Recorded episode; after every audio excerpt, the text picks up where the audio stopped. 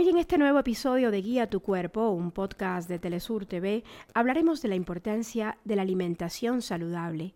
Debes saber que los beneficios son enormes. Y no solo porque nuestro cuerpo obtiene energía de la comida, sino también por todos los nutrientes que son esenciales para que funcionemos y para que funcionemos bien.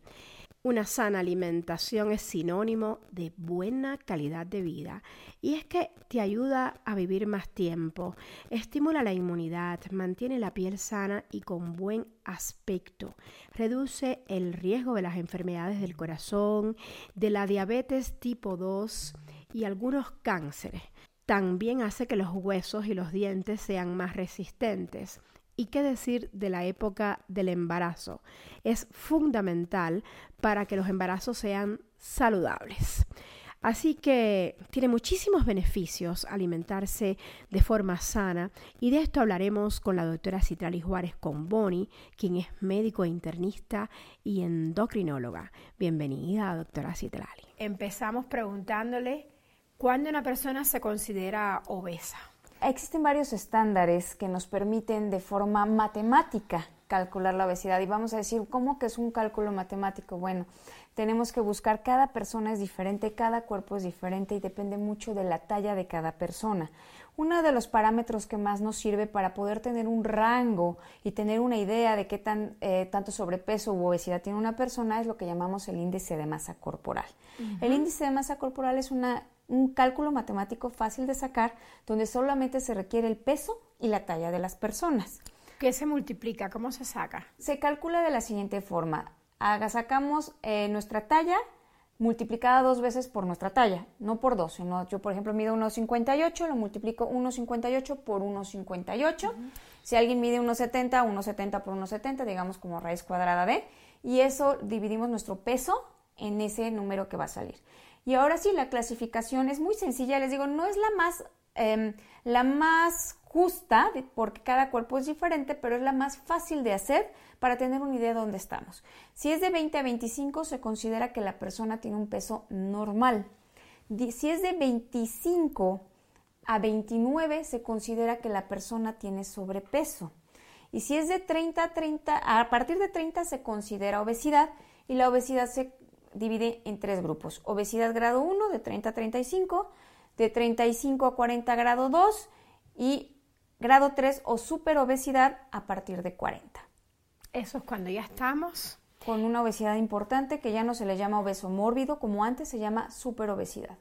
Esto es una forma rápida. Sin embargo, hoy existen nuevas máquinas eh, que son los InBodies, que calculan la cantidad de masa, que calculan la cantidad de grasa, el, hueso, ya ven las abuelitas que decían, es que no estás gorda, eres de hueso grueso. Bueno, sí sabemos que hay diferente densidad ósea, que puede ser un poco más pesado o menos, y por eso estas nuevas máquinas que tienen eh, personas que se dedican a la obesidad, médicos o nutriólogas, pues tienen este tipo de aparatos que pueden calcular con mayor certeza la, composición corporal, pero de forma rápida, sencilla, fácil de usar y para tener un parámetro más o menos y darnos una idea de cómo estamos, nos sirve perfecto el índice de masa corporal. Doctora Citlali, se habla de que cada vez hay más personas obesas y de que hay una pandemia de obesidad. Digo, no ha sido declarada con el mismo rigor que fue declarada la COVID-19, por ejemplo, pero sí existe la pandemia. ¿Qué se debe que cada vez hayan personas, más y más personas obesas? Sí, sí es una pandemia. Efectivamente estamos acostumbrados a vivir con ello y bueno, el COVID además nos mataba muy rápido, por eso la diferencia. Pero la pandemia es porque es a nivel mundial y cada vez hay más casos. ¿Por qué está aumentando la obesidad? Pues por el estilo de vida que está cambiando. Si ustedes se dan cuenta, hoy en día todo el mundo trae carro hasta para ir a la esquina, ya nadie camina. Los niños ya no salen a jugar y peor después de la pandemia. la pandemia nos, pandemia nos obligó a estar encerrados, a los niños encerrados. ¿Y qué pasa?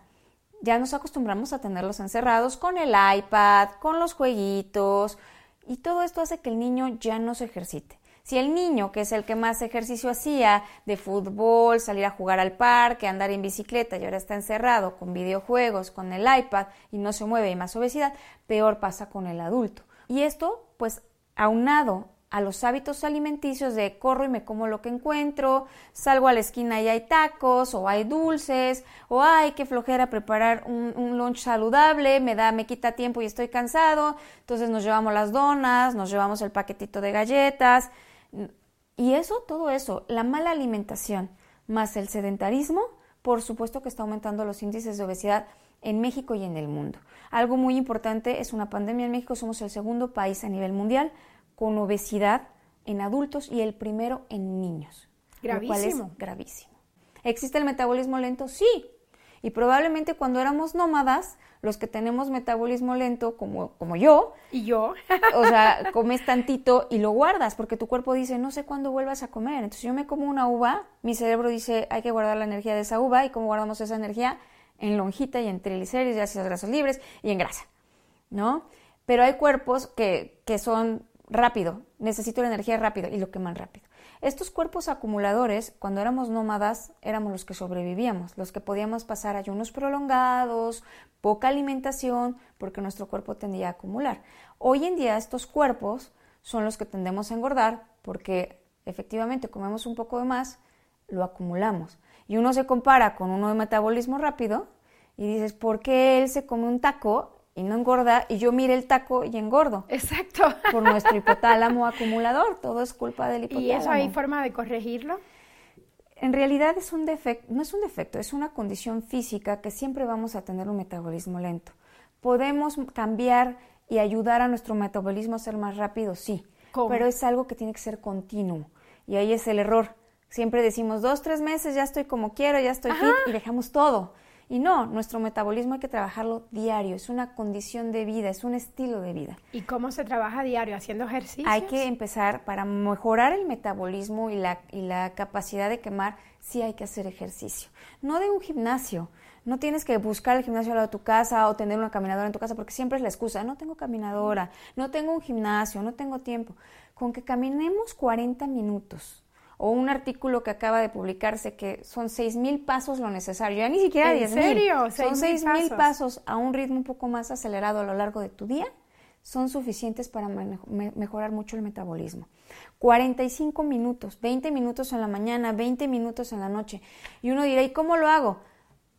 Los 20 minutos que vas a comer, da vueltas en tu oficina o en la cocina o párate, da vueltas alrededor de tu jefe, de perdón, estoy haciendo tiempo mientras resuelvo algo. Hoy, hoy, la modernidad nos permite meternos en una reunión con los audífonos y caminar aunque estemos en la oficina o en casa, ¿no? ¿Hay alguna edad en que el aumento de peso ya se vuelve irreversible? Nunca va a ser irreversible.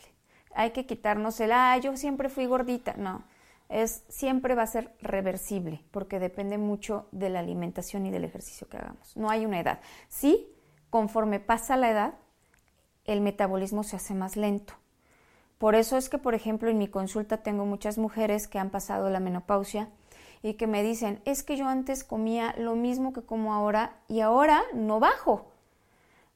¿Por qué? Porque el metabolismo enlenteció.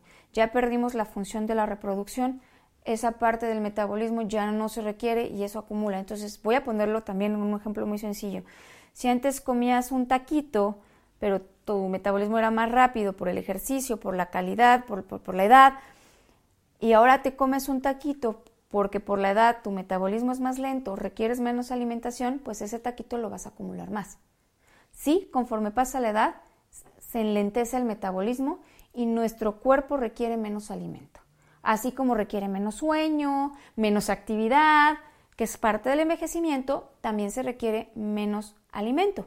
Doctora, el peligro para los niños de caer en la obesidad. ¿Qué hay que hacer para evitar esto? Prohibir los dulces, las galletas, todo lo que tenga harina. ¿Usted qué recomienda a las mamis que nos están viendo en estos momentos? Creo que es algo muy importante, primero quitarnos el concepto de que un niño gordito es un niño feliz y un niño sano traemos culturalmente eso y lo ves, ¿no? Tienes un niño sano, eh, delgadito y todos, ay, está muy flaco, no Así me decía mi abuela, porque yo era bien flaca, me decía, no está saludable. Así es, entonces lo primero es quitarnos ese concepto, ¿no? O sea, ser gordito no es igual a sano ni ser feliz. Es todo, es todo al revés, ¿no? Exactamente. Entonces, primero es, si tu hijo está delgado y tu pediatra te ha dicho que está en un peso saludable y que está bien, déjalo, porque también me pasa mucho de no come, no come, ¿qué hago? No cena.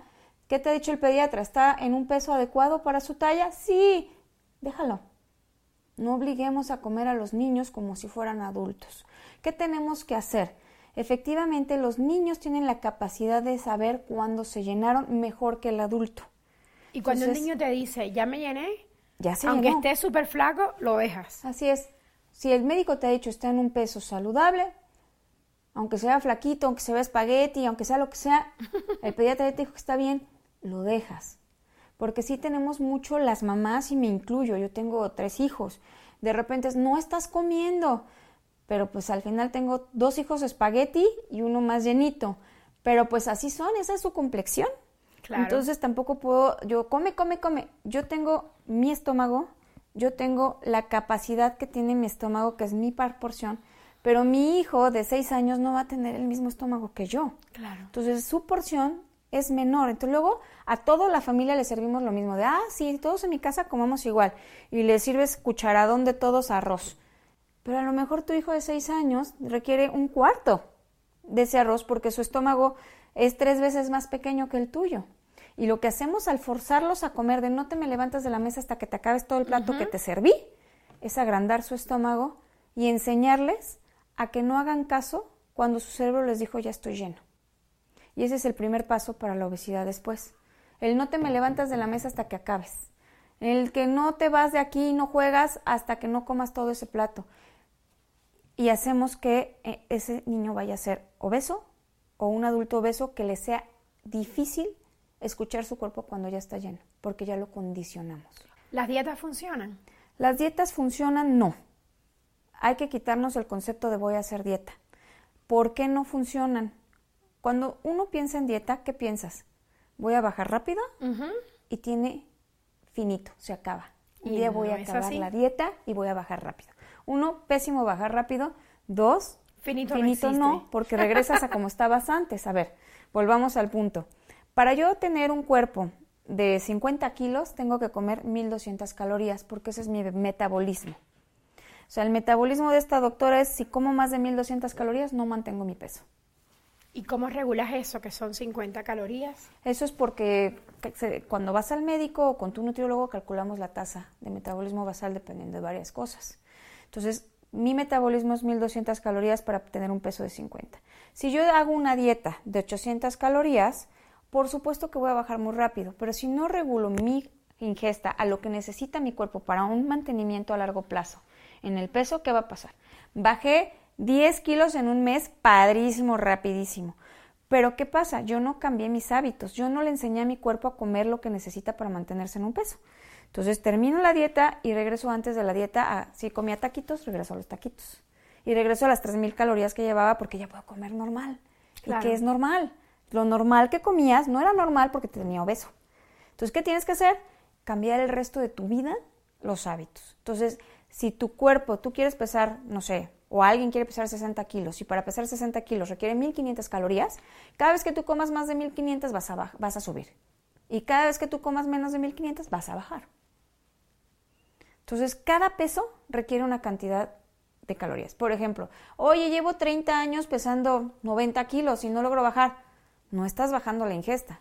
Y ahí viene la trampa. Yo de lunes a viernes soy súper pulcro, 800 calorías. Y el sábado domingo, bueno, me consiento. Y me echo 5000 calorías. Lo importante es vivir contando las calorías que consumo día a día. No es, no tenemos que ser esclavos de contar calorías, definitivo. Pero sí es importante saber cuántas deberíamos consumir como para ir también aprendiendo a saber cómo deben ser nuestros platillos. Algo muy importante es si es bueno comer y escuchar nuestro cuerpo. Ya me llené, no necesito estar a reventar la comida aquí para decir ya no me den más. Aprender que antes de que llegue eso es cuando hay que parar de comer. Y es muy importante aumentar la ingesta de verduras. Es importante conocer nuestro cuerpo y cuántos alimentos podemos consumir sin subir de peso. Las harinas, por supuesto, y todo lo que son harinas refinadas, frutas, refrescos, por supuesto que son alimentos que aumentan la obesidad. ¿Hay forma de cambiar los hábitos de una persona que ya se considera obeso o que está por encima del peso normal? Como cualquier enfermedad crónica, es complicado, pero siempre es posible. Se requiere medicina nutriólogo y psicólogo para poder hacer un cambio radical y tener mejores resultados en pérdida de peso y, lo más difícil, mantenimiento de la pérdida de peso. Gracias, doctora Citlali. Súper útil esta plática porque la salud es nuestro mayor tesoro y la prevención es la mejor forma de cuidarnos. Hay que saber comer porque es algo importantísimo. Nos despedimos. Esto es Guía tu Cuerpo, un podcast de Telesur TV. Soy Aisa García y lo invito a que busque la entrevista completa en arroba Entrevista o en mi canal de YouTube. Que la buena salud los acompañe siempre. Ciao.